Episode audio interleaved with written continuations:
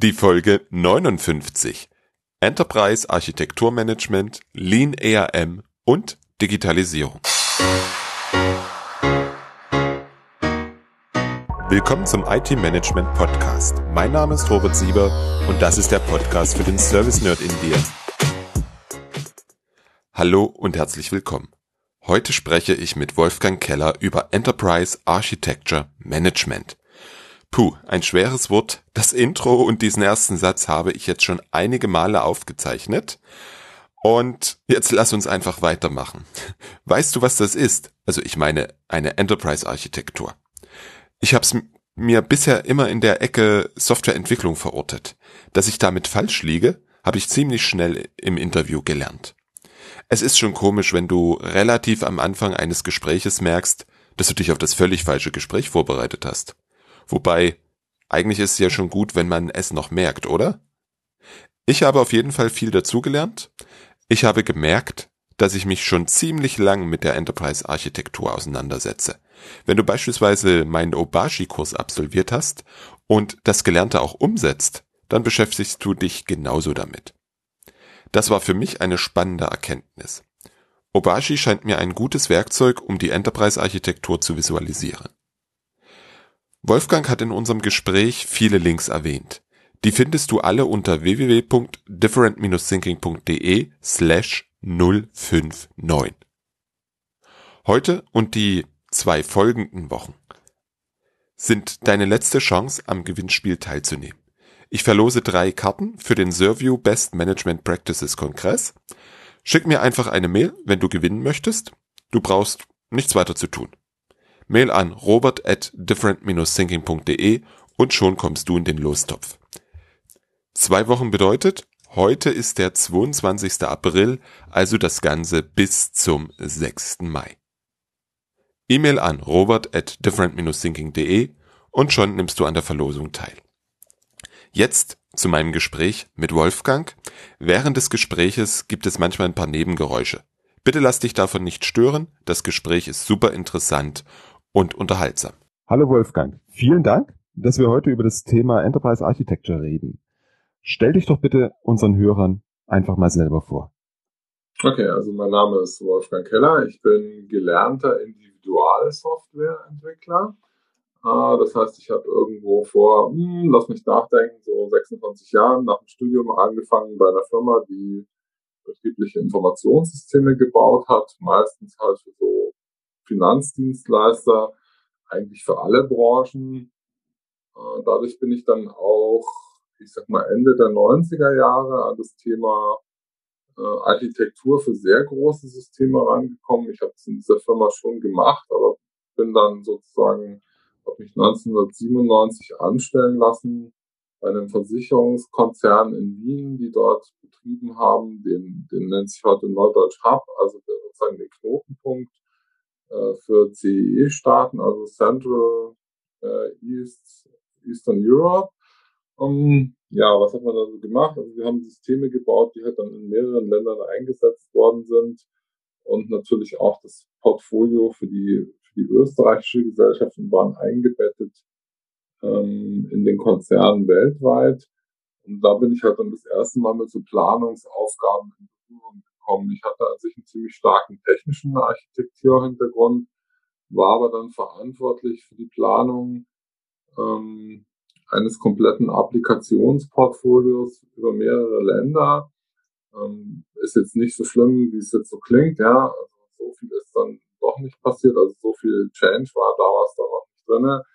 Aber man hatte halt doch über mehrere Länder immer verschiedenes Portfolio. Es gab dort unterschiedliche Anwendungslandschaften und man musste sich halt mal überlegen, äh, ob und wie man die konvergieren lässt.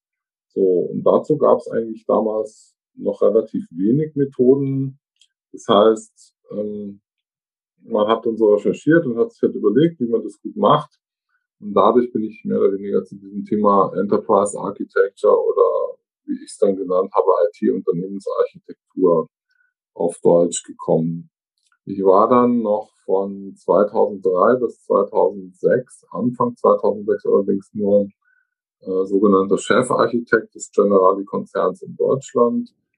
Ähm, und dort hatte man damals eigentlich eher so mit der Bewältigung von langfristigen Bewältigung von Fusionsfolgen zu tun. Und als ich dann da weg bin, habe ich eigentlich mal sozusagen alles, was ich da so gemacht habe, äh, in einem Buch aufgeschrieben über Unternehmensarchitektur. Ähm, ja, das gibt's jetzt gerade in der dritten Auflage 2017 Ende März neu erschienen. Und ich sag mal, ERM ist eigentlich mehr mein Hobby, mein Geld verdiene ich mit anderen Sachen, hauptsächlich IT-Interim-Management und Projektmanagement. Ähm, aber ich bin der ERM-Szene quasi immer treu geblieben, habe das weiter verfolgt und ich sag mal so alle zwischen vier und fünf Jahre muss man halt mal dieses Buch updaten und wieder auf den aktuellen Stand bringen. Weil ich fände es jetzt nicht so schön, ein Buch draußen zu haben, das eben nicht mehr aktuell ist. So, das war schon mal der erste lange Monolog. Ähm, du bist dran. Ja. Dann haben wir ja jetzt erstmal zwei Begriffe zu klären. Was ist eine Architektur und was ist dann eine Enterprise-Architektur? Okay, also du verzeihst mir jetzt, wenn ich das Buch nicht vor mir habe. Also Architekturen nennt man halt typischerweise die Definition von der ISO, schlag mich nicht tot, 1471 2000, ja, also Architektur eines Software-Systems ist sozusagen die Struktur äh, von deren Komponenten und wie die zusammen interagieren. Ja, das ist meistens das, was man für Lösungsarchitektur ähm, verwendet. Ähm, eine Unternehmensarchitektur, ja, das ist so das Substantiv, das gibt's eigentlich, ja, gibt's auch, aber eher am Rande. Was da eigentlich eher interessanter ist, ist das Verb sozusagen, was tue ich da?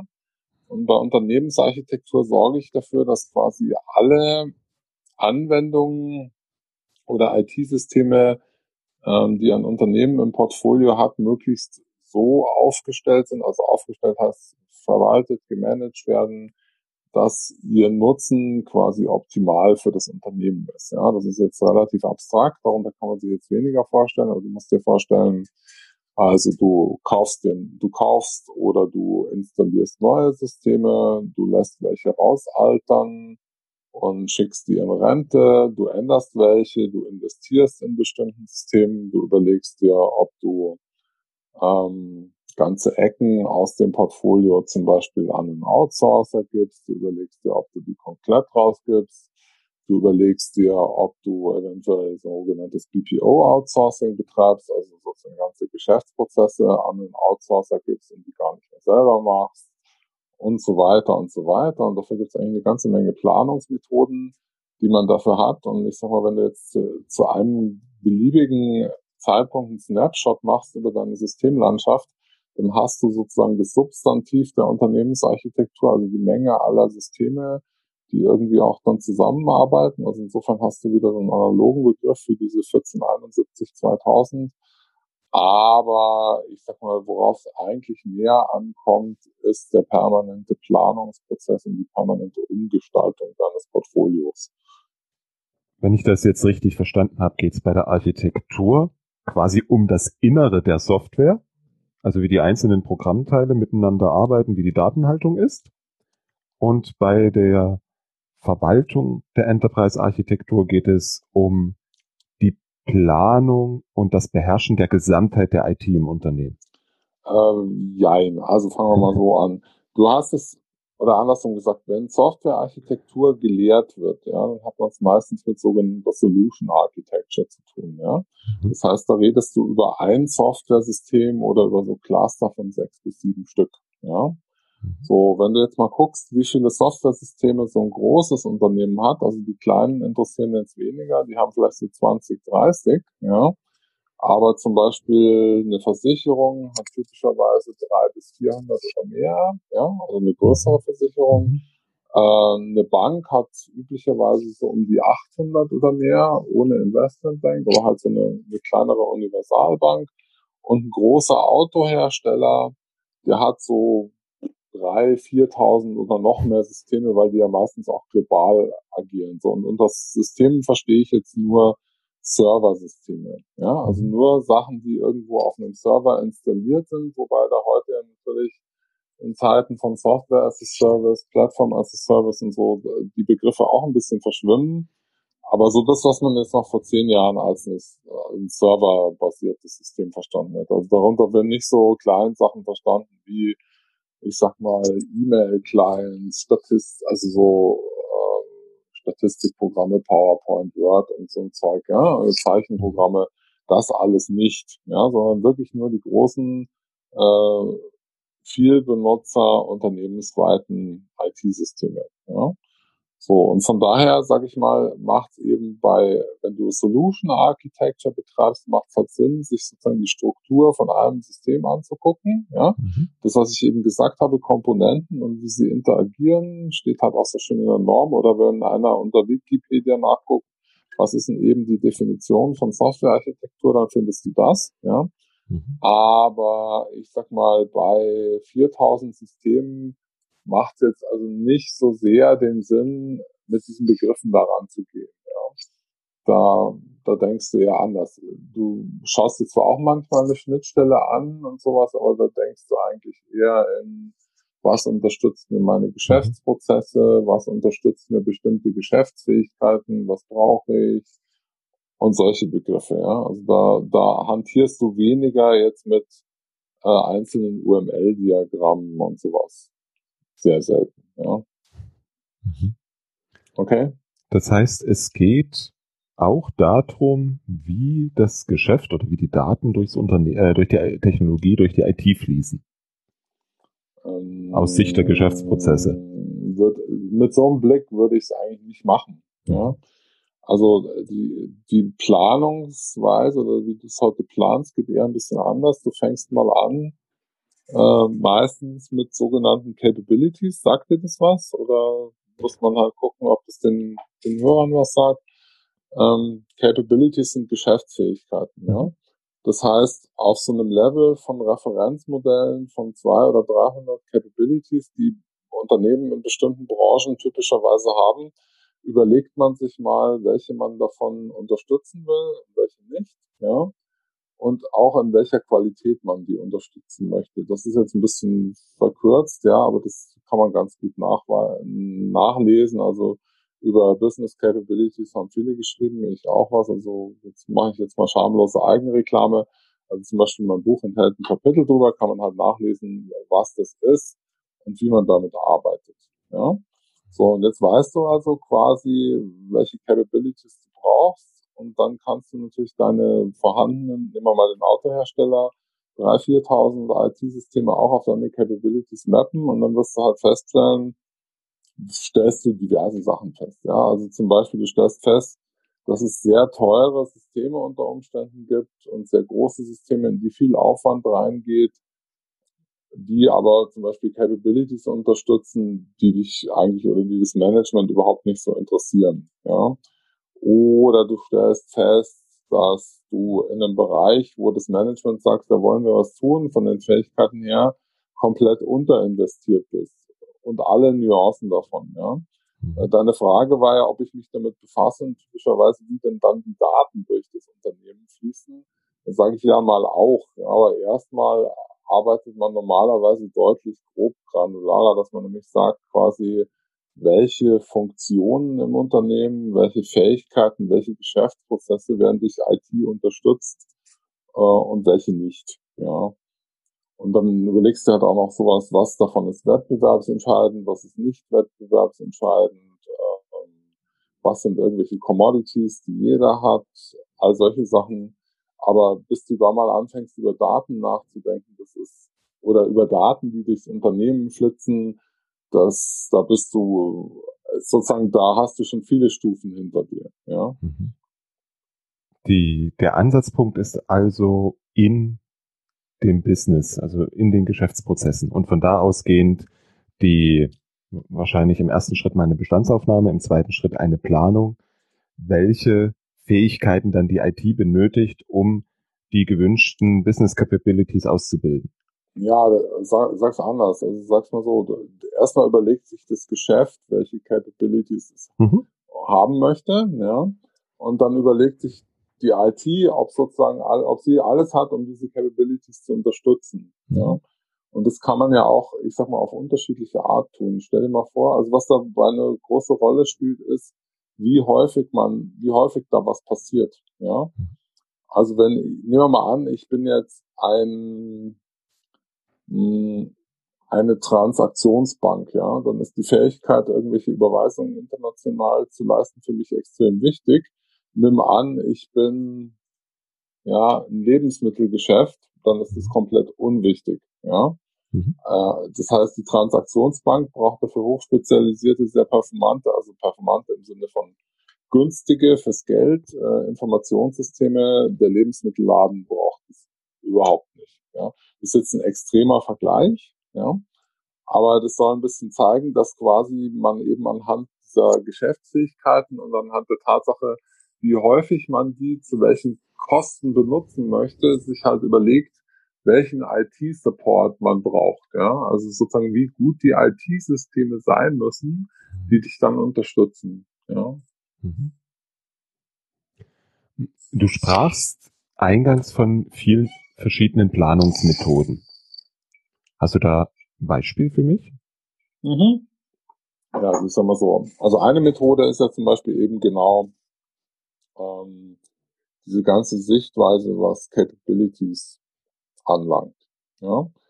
Ähm, dann das nächste, was du halt machst im, im sogenannten Unternehmensportfolio Management oder ja, so Applikationsportfolio Management, aber soll der, der, der eigentliche Begriff ist IT-Portfolio Management, da überlegst du dir halt, welche Applikationen brauche ich.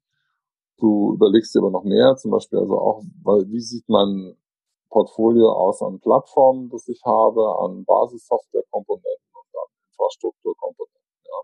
Und da gibt's halt dann so diverse Portfolio-Management-Methoden. Also wenn du irgendwo so diese ganzen BCG-Sachen kennst, also da gab's so diese BCG Marktanteils, äh, Marktwachstumsmatrix, also Berater versuchen ja dann immer so vier Quadranten zu bilden, ja. ähm, so, und diese Quadranten gibt's halt in jeder Schönheit und Form und Farbe, ja. Was du dann auch häufig noch versuchst, ist, dass du eine ganze Menge äh, KPI, KPIs versuchst, an deine Anwendungen hinzuhängen. Also zum Beispiel kannst du jetzt noch überlegen, wie viel Geld geht eigentlich in die Wartung oder in den Betrieb von einer Anwendung. Du kannst versuchen zu ermitteln, wie zufrieden die Benutzer sind mit dieser Anwendung. Ähm, du kannst gucken, was die Ausführung einer Geschäftsprozessinstanz kostet mit so einer Anwendung. So, dann kannst du das halt nach allen möglichen Richtungen kneten, äh, machen und tun, ja, und dir halt dann überlegen, quasi, welche sind gut, welche sind nicht gut, wo investiere ich, wo investiere ich nichts, ja. Ähm, das, das ist im Prinzip so das, das Kerngeschäft des Ganzen, ja. So, dass du dann natürlich auch noch irgendwie Projekte anstößt, ist noch was anderes. Ja, also du hilfst dann meistens irgendwelche Projekte anzustoßen und dann musst du ja also zumindest die Interessanten davon auch mit überwachen. Ja, also ein bisschen was von so einem Software Chief Architect du dann auch noch üblicherweise. Weil nimm mal an, du beauftragst irgendein Ding für, sagen wir mal so, oder die, die Firma ist sich darüber einig, dass sie jetzt für 80 Millionen irgendwie ein neues XY-System bauen wollen und das auch noch selber tun wollen und keine Standardsoftware dafür kaufen, dann musst du ja irgendwie dafür sorgen, dass da ein bisschen Bauaufsicht geschieht. Das heißt, dass mhm. das eventuell nach deinen Standards passiert, ähm, dass das ordentlich in die Landschaft passt, ja, dass die Basiskomponenten auch wirklich die sind, die du im Portfolio hast und nicht irgendwelche anderen. Also bloß zum Beispiel, du bist jetzt, hast einen super Vertrag äh, mit IBM zu Datenbanklizenzen, das ist jetzt wirklich nur ein Beispiel.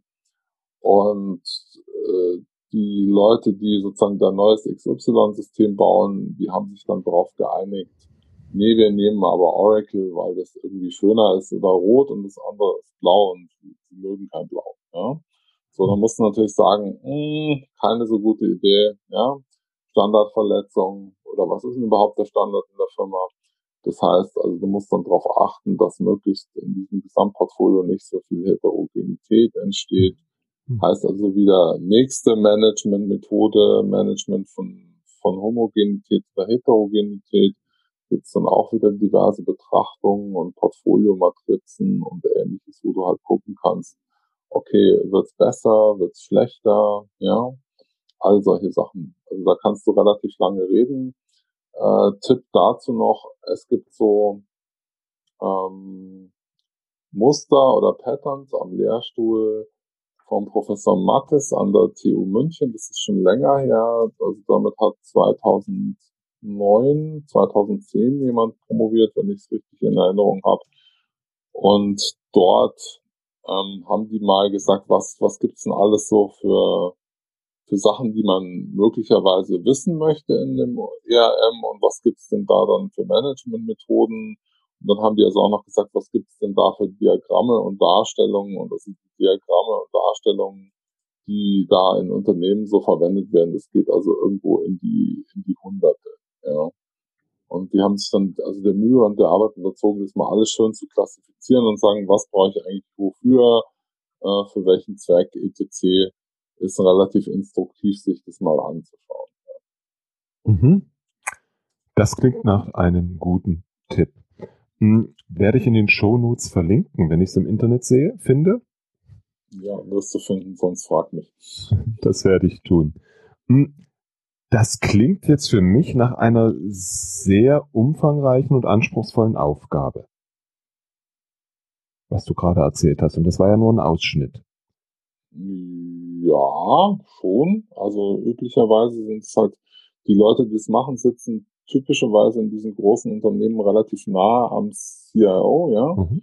Und also ein CIO-Office hat typischerweise so drei große Funktionsbereiche, ja. Das sind also einmal die, die sich um das Projektportfolio kümmern, mhm. dann diejenigen, die sich um die Unternehmensarchitektur kümmern und dann noch diejenigen, die sich ums Geld kümmern. Ja. ja so, das heißt also, und dann gibt's natürlich, muss sich das CIO natürlich auch noch um, um das Thema Betrieb kümmern, also sprich, ob alles glatt durchläuft. Aber das sind so die Bereiche. Das heißt also, wenn man diese Funktion macht, Unternehmensarchitektur in einem sehr, sehr großen Unternehmen, also A, es ist eine ganze Menge Verantwortung, ja, weil man ist mhm. derjenige, der quasi Portfolio-Manager ist für, ja, irgendwie, nimm ein ganz großes Unternehmen, eine Milliarde Euro oder mehr Jahresumsatz, ja, mit der IT. Mhm. Und ähm, das ist mal das eine. Ja, und im Prinzip ist man halt einer so von den drei engeren Mitarbeitern eines CIOs üblicherweise. Ja. Mhm. Du sprichst jetzt fast immer von größeren oder großen Unternehmen. Gibt's sowas wie eine, in Anführungsstrichen, magischen Grenze, ab der sich das überhaupt erst lohnt oder notwendig ist? Also ja, aber der Witz ist halt auch, die Grenze sinkt. Ja, stell dir jetzt mal Folgendes vor. Nimm mal an, äh, zum Beispiel Marketing, ja, das ist etwas, das ist, oder Controlling, das sind alles mhm. Sachen, die sind in sehr großen Unternehmen erfunden worden, mhm. ja, und dann haben das nach und nach auch immer kleinere adoptiert, ja, mhm. so dass du also heute auch durchaus in einem 50-Mann-Betrieb irgendjemand finden wirst, der sich um Controlling kümmert und jemand anderes, der sich um Marketing kümmert, ja. Wenn du vor 50 oder 60 Jahren dieselbe Frage gestellt hattest, gibt es hier jemanden, der sich um Marketing oder Controlling kümmert in so einem mittelgroßen oder kleinen Betrieb, dann hätten die dich nur ungläubig angeguckt. Ja. So, ähm, das heißt also eigentlich würde ich mal sagen, also die magische Grenze liegt irgendwo so bei 50 Millionen IT-Budget pro Jahr derzeit, teilweise auch drunter.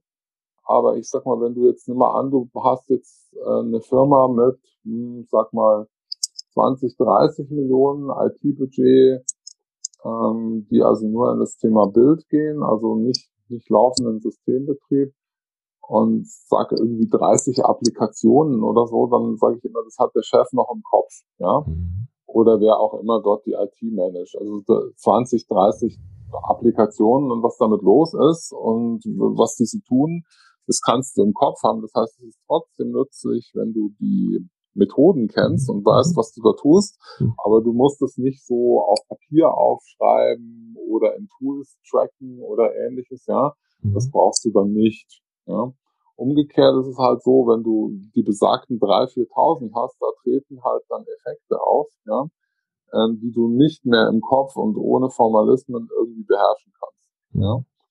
Das heißt also, es ist ein bisschen ähnlich wie bei dem Controlling und ähnliche Sachen. A, die Grenze sinkt, ja, wo man es verwendet und B, ähm, bei kleinen Organisationen hast du es im Kopf, aber es ist nichtsdestotrotz schon günstig zu wissen, was man da tut, ja.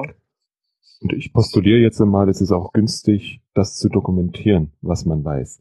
Ich war gestern beim Kunden im Workshop und wir haben jetzt kein ERM gemacht, wie wir jetzt gerade gesprochen haben, sondern wir haben mit einer meiner, meiner Lieblingswerkzeuge Obashi die, also die, den Aufbau von Services beziehungsweise die Prozessunterstützung dokumentiert. Und wir haben bei sieben Leuten gesehen, es hatte zwar jeder irgendwas im Kopf, aber keiner hatte alles im Kopf, wie also, das Unternehmen funktioniert. Ich kann dir ein ähnliches Beispiel nennen. Also ich habe jetzt nach meinem letzten Interim-Management-Job habe ich ein Standard-Software-Paket eingeführt in einem Krankenhaus. Ja. Oh. Und ja, das ist nicht so groß, das ist so ein 100-Personen-Betrieb, mhm. also die IT gibt's da gar nicht, ja. Also mhm. das macht vielleicht irgendwie zwei Leute im Nebenbetrieb, machen manchmal IT. Mhm. Aber die wussten auch nicht, dass es dort an der Rezeption mhm. eine eigene Applikation gibt, die sich mit dem Thema Meldescheine beschäftigt. Mhm. Also Meldeschein, weißt du, das ist das, was man im Hotel ausfüllt, wenn man mhm. da reinkommt was halt dann immer der, der Gemeinde gegeben wird. Das wussten die nicht. Das heißt also, wir waren dann irgendwo relativ spät im Projekt an einem Punkt, wo wir, wo wir sozusagen dann nochmal äh, schauen mussten, wie wir diese Applikation da integrieren, von der uns keiner was gesagt hatte. Das heißt also, ja, ich bestätige das durchaus. Es kann dir auch im kleinen Betrieb passieren, wenn du nicht formal Buch dass du mhm. plötzlich vor irgendwelchen Dingen stehst, von denen du gar nicht wusstest, dass du hast, respektive wenn das halt ausfällt oder du ein System auswechselst, ähm, dann ist es halt blöd. Ne? Mhm, mh. Die Folgen sind zwar meistens nicht so krass, aber ja, sie sind da. Ne? Das ist das eine. Und das andere, ähm, in meiner Welt ist es immer so, ich versuche Dinge zusammenzufassen, also einmal Aufwand für viele verschiedene Anwendungsfälle. Weil aus so einer Enterprise-Architektur auch im kleineren Format, habe ich ja letztlich auch meine Service-Architektur. Ich habe meine Abhängigkeiten und dadurch gewinne ich wieder eine ganze Reihe von Transparenz.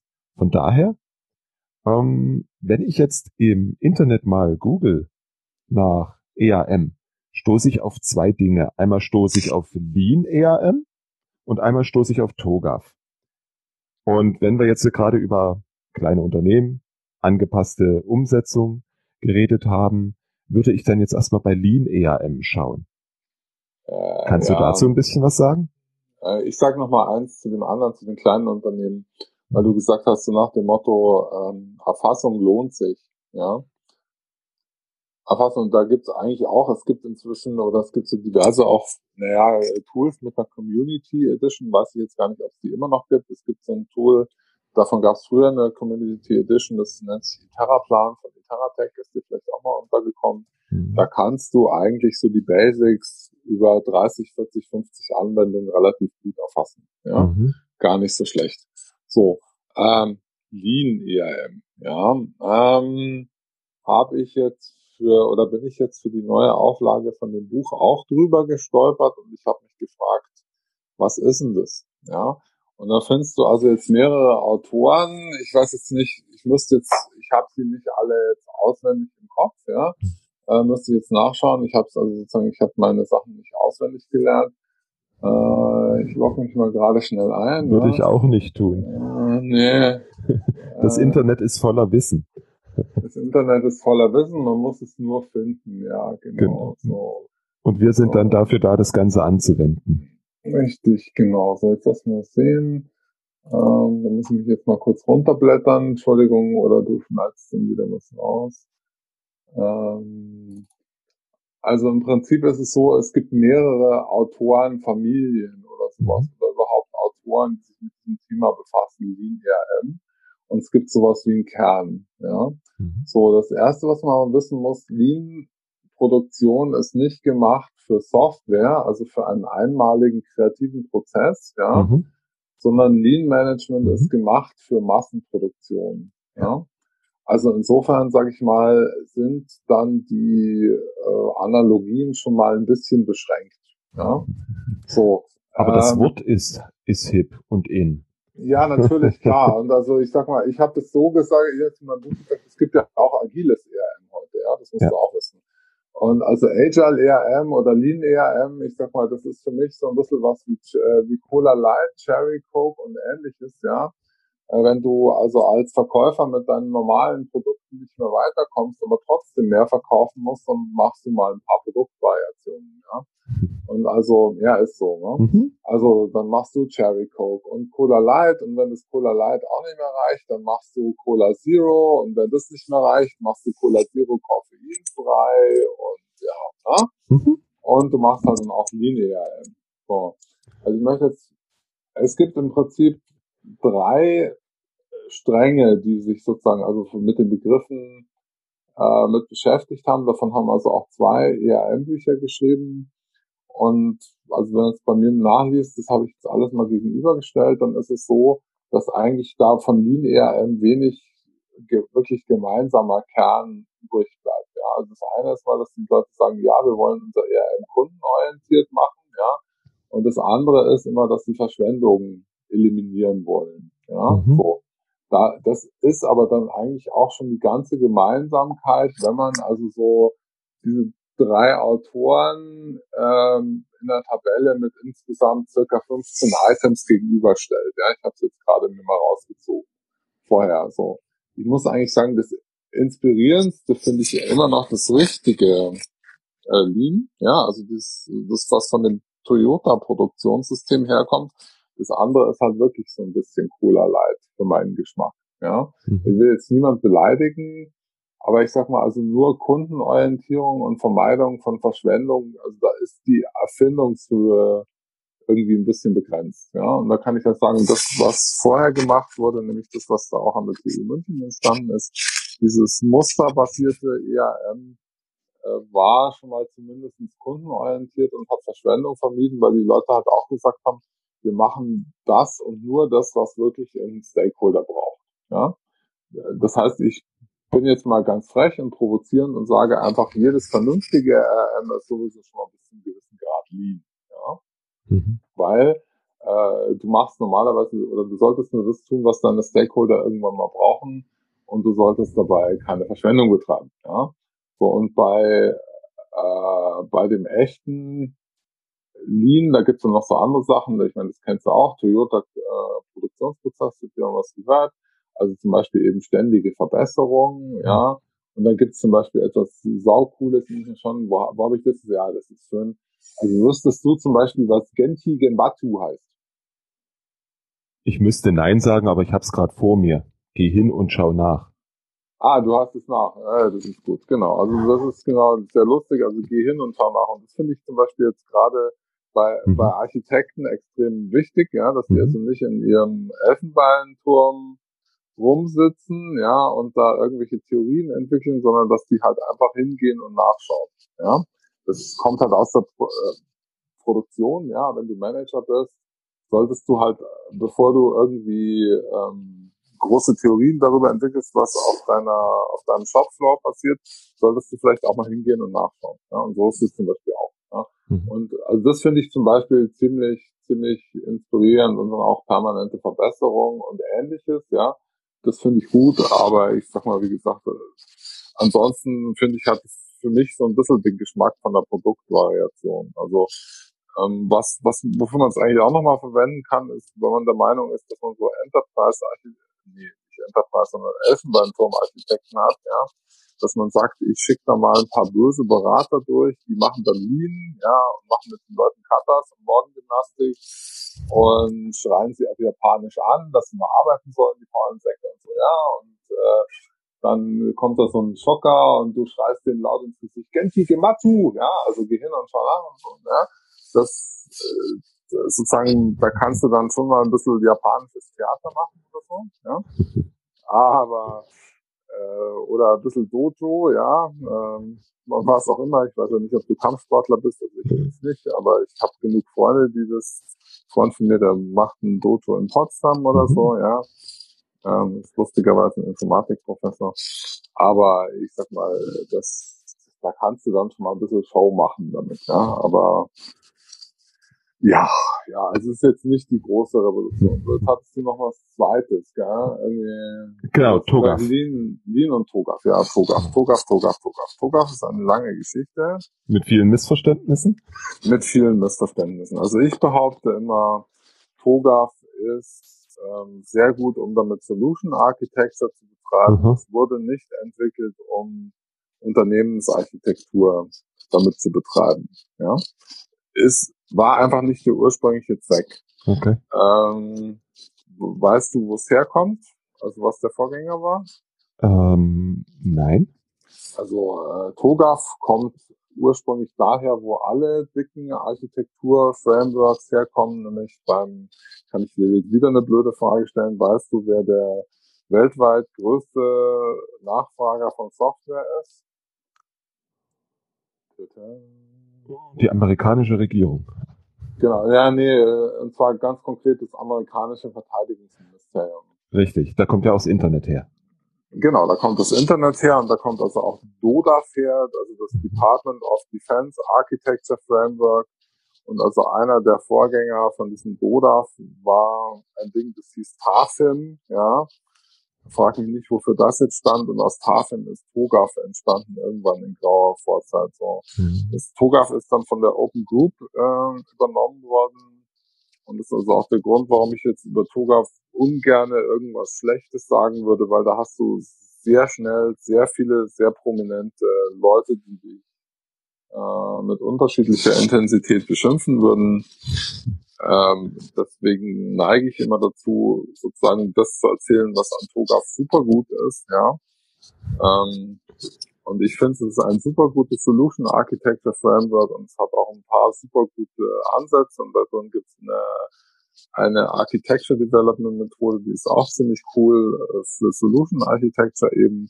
Mhm. Aber es ist ursprünglich mal nicht als Enterprise Architecture Framework gemacht und das merkt man ihm heute auch noch ein bisschen an. Mhm. So was, was halt ein bisschen schade ist, ich sag mal, ich überlege gerade, wann gab es diese Version 9.1, die muss es so irgendwie 2009 gegeben haben, ich muss jetzt nachschauen. Äh, und die ist leider immer noch gültig. Das heißt, die schreiben jetzt das Jahr 2017 mhm. und ähm, wir haben immer noch diese Version 9.1 von TOGAF. Und es gibt leider niemand, der einem sagen darf, ja, wann denn nun ein TOGAF 10 mhm. rauskommt. Das ist aber eigentlich überfällig. Mhm. Und wenn dann so ein TOGAF 10 rauskommt und die haben ja dann den Anspruch, Enterprise Architecture damit zu machen, dann hoffe ich ganz stark, dass es halt mal ein bisschen besser wird und noch ein bisschen besser integriert und ein bisschen mehr auf Enterprise Architecture ausgelegt. Ja, wäre eigentlich zu erwarten und wäre cool, wenn das kommt. Ich sitze schon da mit einem gespitzten Bleistift sozusagen, also auch wegen dem Buch, weil ich habe ja ja das Buch eben Ende 2016 fertig gemacht und da hieß es immer 2017 kommt eine neue TOGAF-Version, also so in der Gerüchteküche, ja, der internationalen Softwarearchitektur. Ähm, also noch haben sich die Gerüchte nicht so ganz verdichtet, wann es denn nun wirklich kommt, aber wenn es denn dann kommt, muss ich natürlich auch sozusagen mich sofort hinsetzen, das analysieren und dann irgendwo ein White Paper rausstellen, so nach dem Motto, wie gut es denn dann jetzt ist. Mhm. Ja. Also TOGAF 9.1 ist aus dem Dezember 2011. Genau, aber das ist ein Maintenance Release eigentlich nur von dem TOGAF 9.0 und das war irgendwie von mhm. Schlag mich nicht tot, 2009 oder so. Ja. Und da ich ja keine Angst habe, dass jemand auf mich eintrischt, kann ich vielleicht noch was zum Thema TOGAF sagen, was mir jetzt in der, der Vorbereitung auf unser Gespräch über den Weg gelaufen ist. Ich hatte am Anfang, vielleicht hast du es gemerkt, eine kleine Verwirrung drin. Weil ich habe mir TOGAF im Vorfeld angeschaut und habe genau das, was du gesagt hast, gesehen. Das ist Solution Architecture, wie du es nennst. Das hat nicht wirklich viel mit dem zu tun, was du unter Enterprise Architecture verstehst. Und das ist natürlich nur, da bin ich jetzt schlauer nach unserem Gespräch, nur die Hälfte der Miete. Ja, also es gibt auch ein White Paper von mir, da habe ich das relativ, da habe ich das Ganze halt positiv beschrieben, ja. Du, du hast ja mal zwei Möglichkeiten, irgendwas zu beschreiben, ja. Du kannst halt sagen, das ist da nicht drin, ja. Oder du kannst sagen, wenn ich jetzt die ganze Landkarte nehme, dann sind diese 50 Prozent abgedeckt. Ja, das eine ist eine negative Aussage, das andere ist eine positive. Es heißt dasselbe und jeder, der denken kann, der macht's auch. Und ich sag mal, irgendwo die, die Aggressivität der Togaf-Jünger ist, hat, ist auch über die Jahre ein bisschen abgeflaut. Es gab eben mal die Zeit, als das Togaf 9 rausgekommen ist. Ähm, da war es extrem, oder da hast du fast keinen ERM-Job gekriegt, wenn du nicht TOGAF zertifiziert warst. Ja, da haben die also einen wahnsinnigen Hype damit gemacht, speziell die Open Group. Ähm, aber das hat sich eigentlich ein bisschen gelegt. Ja, also heute ist es nicht mehr, also heute sind TOGAF-Zertifizierungen eigentlich nicht mehr in dem Maß nachgefragt, wie sie vor, sag mal, sieben, acht Jahren nachgefragt waren. Das mhm. wird sich dann wahrscheinlich mit einem neuen TOGAF wieder ändern. Aber es bleibt halt zu analysieren, wie viel von dem, was also ich Enterprise Architecture nenne oder eigentlich auch alle anderen, die das betreiben, Enterprise Architecture nennen, wie viel davon dann abgedeckt sein wird mit dem TOGAF 10. Ja, also ob das immer noch so ADM zentriert ist oder ob die dann halt auch mal so eine holistische Planungsmethode da haben von Capabilities, Portfolio Management oder solchen Sachen. Also äh, in dem White Paper habe ich, oder für das White Paper habe ich ganz böse Sachen getan. Man nehme einfach das 700 Seiten TOGAF-Dokument und suche danach nach Portfolio Management, also einfach nach dem Textstring. Ja? Mhm. Ich erschlag mich nicht, ich glaube, du findest es dreimal oder so. Ja? Oder IT-Strategy. Ich glaube, irgendwas, ich glaube Portfolio Management gar nicht oder IT-Strategy dreimal. Auf jeden Fall äh, diese Themen, die eigentlich jetzt von Unternehmensarchitekten das Wichtigste sind, die sind dort nicht wirklich prominent vertreten, wie du auch festgestellt hast. Ja. Mhm. Aber das jetzt sozusagen allzu aggressiv in die Umwelt zu blasen, das schone ich mir, weil ich habe schon ganz, ganz heftige Flames kassiert dafür. Und ich habe da einfach keinen Bock mehr drauf. Ja. Muss man ja auch nicht. Nee, muss man nicht. Jetzt gibt es ja, also wir, haben wir haben ja heute schon einige Buzzwords behandelt. Lean, Agile im Zusammenhang mit EAM. Jetzt hätte ich gerne noch über das nächste Buzzword gesprochen. Und das ist das Thema Digitalisierung. Oh ja, schön, schön, schön, schön, schön. Ja.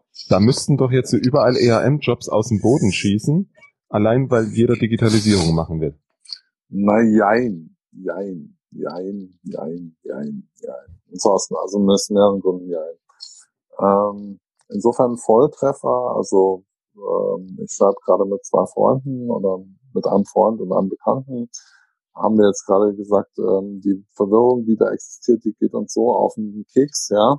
Mhm. Also auch gerade in Akquisitionsgesprächen, dass wir jetzt mal systematisch aufschreiben, oder da ein Buch drüber schreiben, was da eigentlich Sache ist. Also das erste ist mal, dass in den großen Unternehmen behauptet wird, ich habe jetzt die Umfrage vergessen, aber es gibt so verschiedene Umfragen, ähm, dass ungefähr, je nachdem, wen du fragst, zwischen 80 und 95 Prozent äh, der Führungskräfte mit dem Thema Digitalisierung nicht so richtig was anfangen. Ja, mhm. so. Ähm, dann gibt's ja unterschiedliche Companies, ja, es gibt also einmal die, die richtigen digitalen Companies, so auch die Einhörner, nämlich zum Beispiel Airbnb, ja. Mhm. Das ist ein schönes Beispiel, komme ich gleich noch zurück. Und dann gibt's halt die großen äh, Old Economy Unternehmen, die sich irgendwie digitalisieren wollen. Ja. So, bei den großen Old Economy Unternehmen ist es so, dass sich eigentlich bisher das nur eine Minderheit ernsthaft betreibt, ja. Äh, und die meisten oder sehr viele pennen noch und glauben eigentlich, dass sie das irgendwie überleben können. Ja? Solange bis sie dann disruptiert werden und unsanft aufwachen. Also man sage mal, rechne ungefähr so, dass in etwa 25 Prozent der Unternehmen ernsthaft eine, also eine, eine Digitalisierungsstrategie haben, die irgendwo den Namen verdient. Ja? So, dort ist es wirklich so, da würden, müssten dann eigentlich ein paar ERM-Jobs aus dem Boden schießen, weil du ja ähnlich wie früher bei dieser Fusionitis, ja, mhm. also wo alle fusioniert haben, wo sie also gemeint haben, das Heil liegt daran, dass man groß wird und Economies of Scale hat. Äh, aber dort ist es ja auch so beim Digitalisieren, du kriegst äh, große Transformationsprogramme, ja. Und Unternehmensarchitekten sind typischerweise die, die halt große Transformationsprogramme managen können sollten. Ja. Mhm. Also von daher, sage ich mal, gibt es da bestimmten Nachfrageschub, bloß ich sag mal so, ich habe den noch nicht wahrgenommen äh, oder noch nicht so drastisch wahrgenommen, weil die meisten halt erst am Anfang stehen. Äh, was mir auch mal untergekommen ist, das fand ich sehr lustig, da hat mir mal ein Unternehmen seine Digitalisierungsstrategie gezeigt oder die Ausschnitte davon.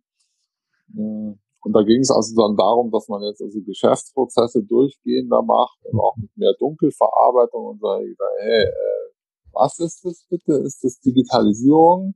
Äh, das habe ich doch schon vor 20 Jahren gelesen, sowas. Und wir haben es 20 Jahre lang nicht durchgezogen. Ja, mhm. ähm, was gibt mir denn jetzt? Also das, warum macht ihr es jetzt? Und warum nennt ihr es Digitalisierung? Ja, äh, hm? das heißt also, die anderen also selbst unter den 25 Prozent, die wirklich sagen, okay, wir digitalisieren entschieden, sind noch genügend dabei, die eigentlich so eine Pseudo-Digitalisierung machen. Ja? Das heißt, irgendwelche alten Dinge, die man schon immer mal hätte machen können, in der IT-Modernisierung und sowas, jetzt irgendwie in neuen Aktendeckel packen, da schreiben die Digitalisierung drauf und dann ist es gut. Ja, aber ich meine, gut, die bräuchten dann auch Unternehmensarchitekten. Ja? Mhm. So. Dafür ähm, habe ich ein, dafür habe ich einen Begriff erfunden. Das ist für mich die prozessorientierte Digitalisierung. Oder ja, ein anderes Wort, Rationalisierung. Aber, ja, das ist keine. Ja. Nein. Aber es genau, ist doch hip. Also, ja, nee, also das finde ich noch nicht mal mehr hip. Ja. Also neulich bei einem anderen Kunden, der wollte mir erzählen, dass für ihn Digitalisierung ist, wenn man ein XML-Snippet über eine Unternehmensgrenze schieben kann, ja. Wow. Ähm, und wollte mir erzählen, dass ich zu wenig über Digitalisierung weiß, weil ich irgendwie, weil mir das ziemlich wurscht ist, ja, weil ich sage, okay, da gibt's so äh, eine IBM Data Power Appliance, mit der kann man das machen, guten Tag, ja. Mhm. Also war ich nicht, nicht cool digital genug. Das war also einer der Gründe, warum wir jetzt dieses Buch schreiben, weil ich irgendwas brauche, um solche Leute, um solchen Leuten was auf den Kopf zu hauen, sag ich mal. Mhm. Ja? Mhm. Okay. So. Aber zurück Genau, also du, du hast also diese, diese Pseudo-Digitalisierung, du nennst es Geschäfts- oder Business-Process-orientierte Digitalisierung. Du hast in den großen richtige, was halt schon ein bisschen schwieriger ist. Und dann hast du noch so die richtigen Internet-Companies. Mhm. Ja. So, und das ist die Frage, wie viele Unternehmensarchitekten gibt's denn da? Wenn ich jetzt sage, ich finde, äh, wenn ich bei LinkedIn gucke, 350 roundabout Software-Beschäftigte von Airbnb, äh, was glaubst du denn, wie viele Architekten es da gibt auch noch? Hm, zwei. Hm, falsch. Also null. null. Also unter diesen Airbnb-Leuten null. Offensichtlich mögen die den Titel nicht. äh, wenn ich jetzt, wenn ich jetzt frage ich dich mal weiter, PayPal, ähm, 18.500 Beschäftigte insgesamt, zum Börsenwert 55 Milliarden, zum Vergleich Deutsche Bank 100.000 Beschäftigte, Börsenwert 20 Milliarden, hö, hö, hö. Ähm, was glaubst du, wie viele äh, Unternehmensarchitekten ich auf LinkedIn finde, die für PayPal arbeiten? Hm. Ich versuch's mal mit drei. Vier. Gute, gute Schätzung. Deutsche Bank. 30? Hm, ja, so circa 50. Ja, oder je nachdem, wie du die Grenze ziehst. Ja. Das heißt also, ich sag's mal so, ich lässt da jetzt mal ein bisschen, ja. Äh, die werden momentan eher gebraucht, um Tschernobyl abzureißen, als um digitale Unternehmen äh, aufzubauen. Ja. ja gut, Tschernobyl ist ja auch wesentlich komplizierter. Richtig, also Airbnb ist im Wesentlichen eine One-Page-App, ja. ja. Da fragst du dich, ich könnte dir noch erklären, wofür die dann diese 350 Software-Engineers brauchen, ja. Mhm. Aber ähm, es ist halt so, dass die, also jetzt wirklich digitale äh, Unternehmen, die vielleicht auch parallel mehrere One-Page-Apps betreiben, ja, mhm. die müssen sehr viel in sehr gutes Software Engineering, mhm. also Solution Architecture investieren, aber die investieren weniger oder haben nicht so dieses Thema mit den wirklich übergreifenden Prozessen und mhm. unternehmensübergreifender Planung, wie das halt diese Alt Economy Unternehmen noch Sie haben ja auch nur wenige Prozesse, die Sie überhaupt abbilden. Genau, ja, das ist genau, das ist, ist eben genau der Unterschied. Das ist nochmal so, PayPal hat irgendwie 34 APIs, ja, und das war's. Ne? Mhm. Genau, so. Und äh, Airbnb hat im Prinzip eine Website und jetzt kommt auch noch die Auflösung dazu. Äh, für diese Webseite treiben sie einen brutalen Aufwand, was also Design anlangt, was Verfügbarkeit anlangt, was schnelle Deployments anlangt und all sowas, ja. Aber die haben eben im Prinzip im Wesentlichen diesen einen Prozess Zimmer vermieten, ja, und dann noch ein mhm. bisschen hinten im Backoffice dazu. Also außer der Webseite vorne gibt es noch hinten eine, äh, eine Workflow-Unterstützung und ein Ticketsystem, wenn halt ein Kunde Probleme hat, aber das war's dann auch, mhm. ja. Also mehr ist da nicht. Börsenwert 30 Millionen, äh, irgendwie, nee, 30 Milliarden, Entschuldigung, ähm, nicht mal Börsenwert. Also halt, äh, das war jetzt die letzte Finanzierungsrunde letztes Jahr, 30 Milliarden Wertschätzung, äh, unter 10.000 Angestellte, wovon die meisten eben Customer Service machen, ähm, relativ wenige ITler, ja, und die betreiben halt diese Website, ja, mehr nicht. Ja. Mhm. Und sind in der Cloud, das heißt, die haben auch kein eigenes Blech. Ja. Also auch mal ganz interessant. Mhm pflege ich dann immer den Leuten zu sagen, die, die mich fragen, was denn so die Zukunft ihres Rechenzentrums wäre. Und sage ich dann gar keine. Ne? Kommt nicht immer gut. Ne? Ist auch nicht immer die Lösung. Nein, ist schon klar, aber ich meine, ja, nee, ist sehr, schon. sehr viele Leute, die fragen, was mit ihrem Blech passiert, die kriegen halt dann relativ radikale Antworten. Ne? Ja, weil es ist ja auch der falsche Interessensvektor, den genau. du mich fragst. Ja, nicht ähm, nur wenn Genau. Und wenn wir jetzt in die Deutsche Bank oder andere alteingesessene, bisher erfolgreiche Geldinstitute schauen, dann sehen wir dort hunderte von Prozessen, da sehen wir dann auch hunderte von Systemen und wir sehen vor allem, glaube ich, Systeme und Anwendungen, die schon alt sind, vielleicht sogar älter als ich. Ja, wahrscheinlich auch gibt auch welche so in meinem Alter, aber das ist, das ist immer ein beliebter Witz, dass man sagt, ja, okay, die XY, PL1 oder COBOL Anwendung ist meistens älter als die Leute, die sie beatmen müssen, ja. Mhm. Genau. So, mhm. und das ist halt dieses schöne Thema mit den technischen Schulden. Und das mhm. ist für mich noch ein riesen ungelöstes Problem. Du hast jetzt diese, diese Unternehmen und ich möchte jetzt mal runter von dem Begriff Deutsche Bank, weil ich möchte nicht verklagt werden, ja. Also du hast so ein Old Economy Unternehmen, das sehr lange, sehr erfolgreich sich optimiert hat, ja, und halt dann auch alte Software-Systeme hat und die sind meistens voller technischen Schulden. Mhm. Und die Frage ist halt, woher die auch die Investitionsmittel nehmen sollen, um das alles zu sanieren. Ja, das ist ein ziemlich dickes, ziemlich ungelöstes Problem. Und zumal dann ärgerlich, wenn irgendwelche digitalen Wettbewerber auftauchen, die halt keinerlei Altlasten mhm. haben dann kann es halt für die schon mal ziemlich eng werden. Ja. Na gut, dann fängst du an, an jeder Ecke irgendetwas Neues anzustricken und bedienst weiterhin deine alten Schnittstellen, bedienst deine alten Applikationen mhm. und findest keine Leute mehr, die die warten können. Ja, also es ist eben nicht so ganz erfreulich alles. Ja. Und was, was es halt gibt, ist Selbstdisruption. Ja, das machen ja auch einige, dass die sozusagen neben ihr traditionelles Unternehmen einen digitalen Inkubator stellen ich habe jetzt allerdings neulich mal rumgefragt. Ich habe noch kein Beispiel äh, gefunden, wo das jetzt wirklich so durchschlagend gelungen wäre, ähm, dass das alte Unternehmen sozusagen komplett überflüssig wurde und abgewickelt worden wäre.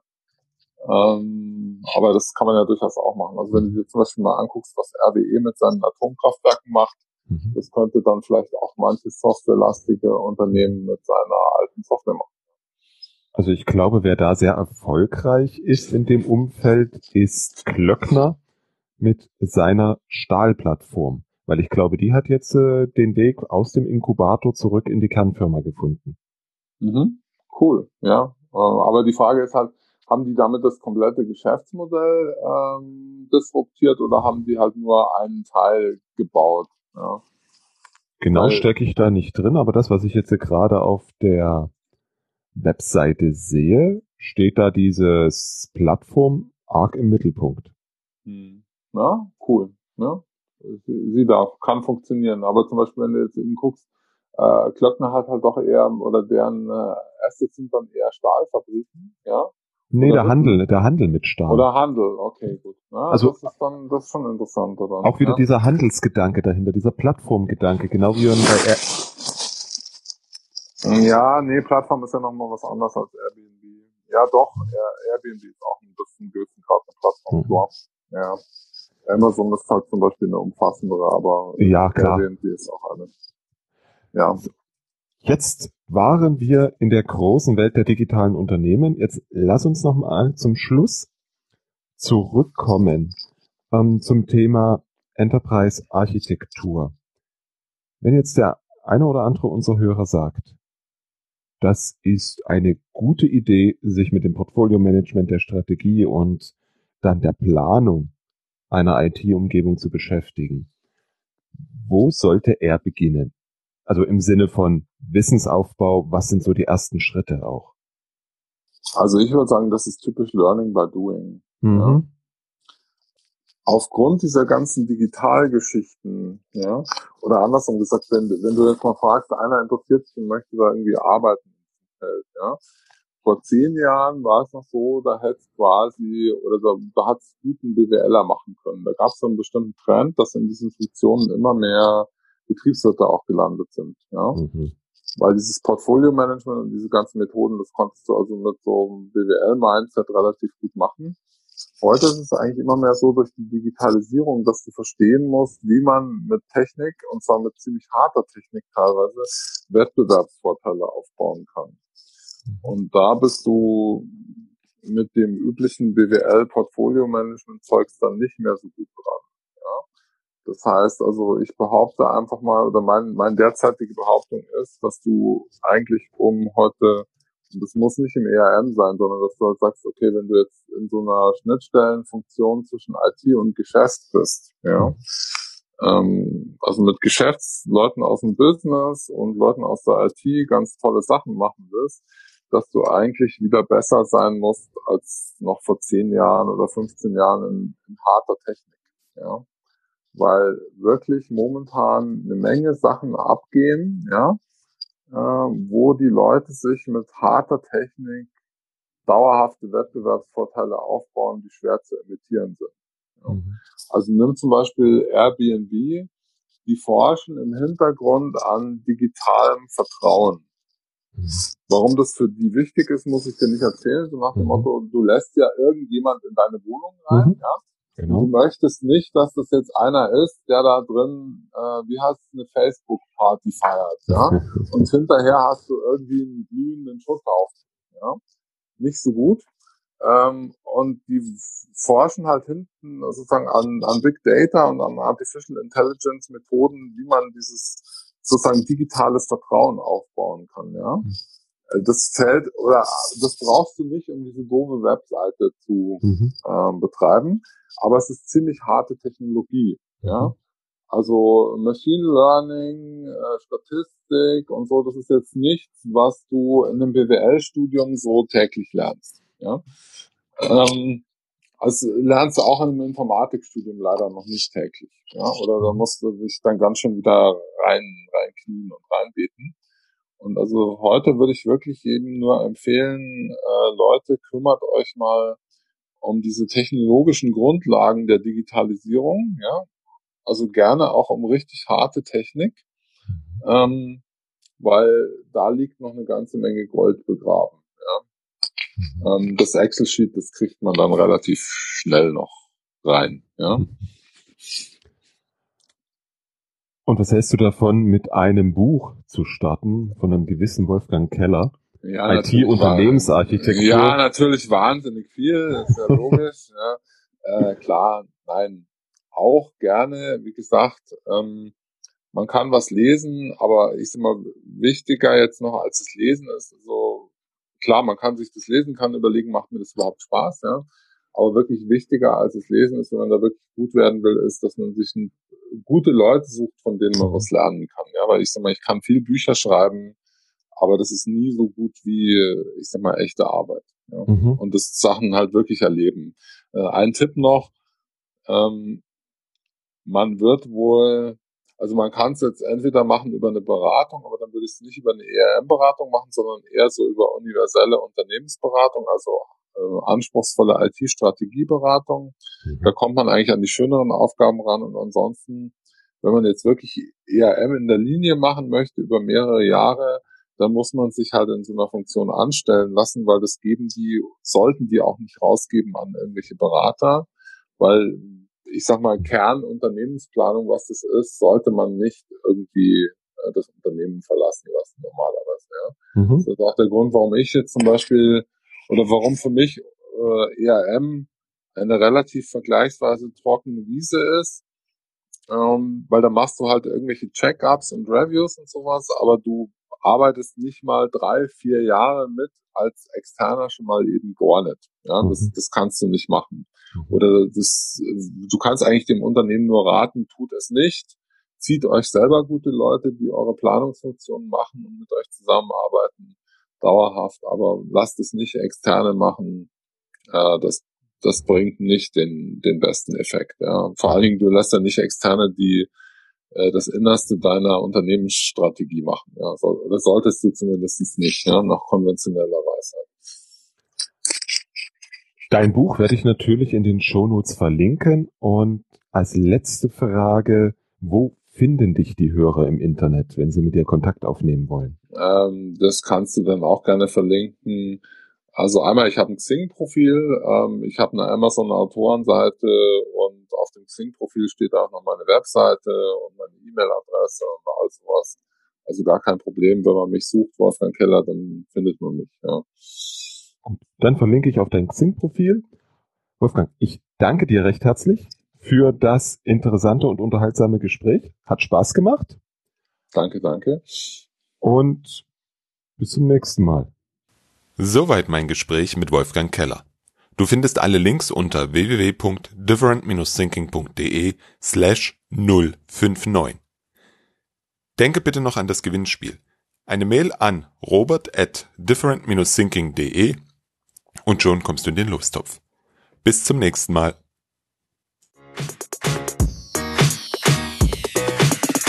Ich danke dir fürs Zuhören und freue mich, wenn du das nächste Mal wieder reinhörst.